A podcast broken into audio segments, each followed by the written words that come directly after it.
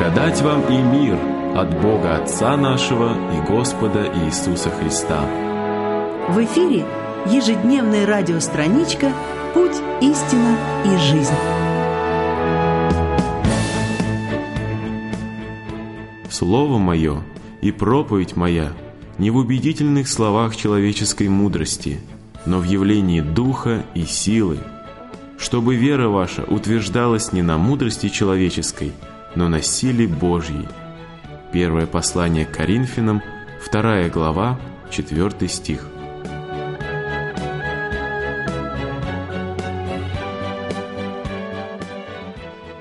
Однажды служитель Божий подвозил на своем стареньком автомобиле старика.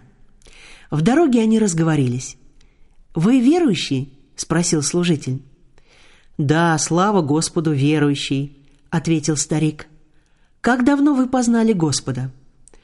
«Да примерно тридцать лет тому назад». «О, это прекрасно! Где же это случилось?» «Дома, через чудную проповедь».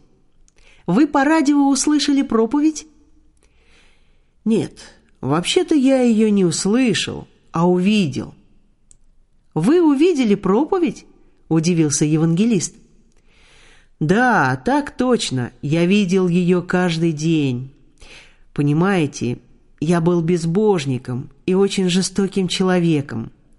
Никакие проповеди не могли произвести на меня ни малейшего впечатления до тех пор, пока и старик начал рассказывать свою историю. У нас с женой был одинаковый темперамент. Мы были очень вспыльчивы и часто ссорились. Когда моя жена обратилась ко Христу, так, по крайней мере, она мне говорила, то я не заметил в ней никаких перемен. Может быть, в самом начале были кое-какие перемены к лучшему, но вскоре все стало как прежде – она ходила в церковь, читала Библию, молилась. Так продолжалось в течение нескольких лет. Она мне проповедовала о покаянии и в то же время постоянно ворчала на меня. Мы продолжали ссориться. А я часто дразнил ее и раздражал, находя злодейское удовольствие, когда она злилась. Вы не подумайте, я любил свою жену, но не мог терпеть ее половинчатого христианства. Она пыталась обратить меня, но я говорил, что у меня нет желания стать таким, как она. «Ты не смотри на меня, а смотри на Бога», — убеждала жена. «Я Бога не вижу», — говорил я. «Тебя вижу, но твоего христианства я не хочу. Оставь меня в покое». Как-то пришла она домой с собрания бледная, ничего не говорит. Я даже испугался за нее. Несколько дней она молчала. Наконец она подошла ко мне и села рядом. Ее глаза сияли так ярко, что я не мог смотреть на нее. Она взяла меня за руку и тихо сказала, «Ты знаешь, я попросила Бога простить меня». «За что?» – удивился я. «За то, что я опозорила Его святое имя. Я говорила, что была верующей, что имела новую жизнь во Христе – но я не проявляла плодов этой новой жизни. Прости и ты меня, как Бог простил. Я попытаюсь в дальнейшем с Божьей помощью жить как настоящие верующие. Тогда, дорогой друг, я безбожник с каменным сердцем чуть не заплакал.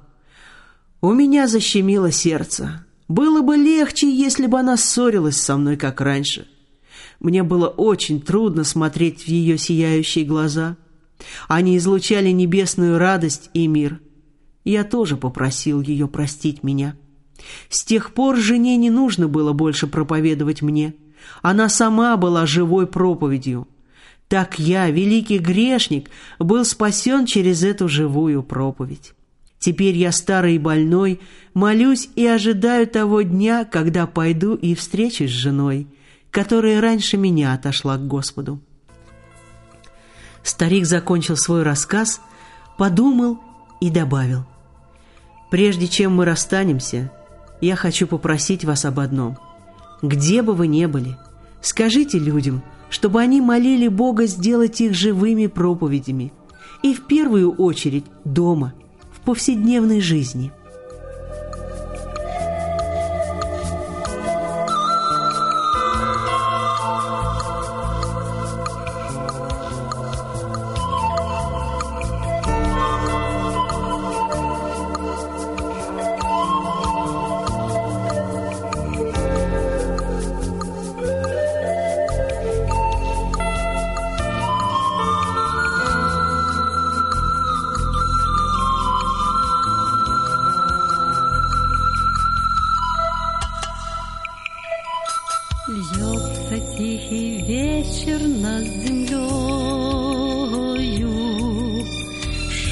Шелестит листва вот отчий дом.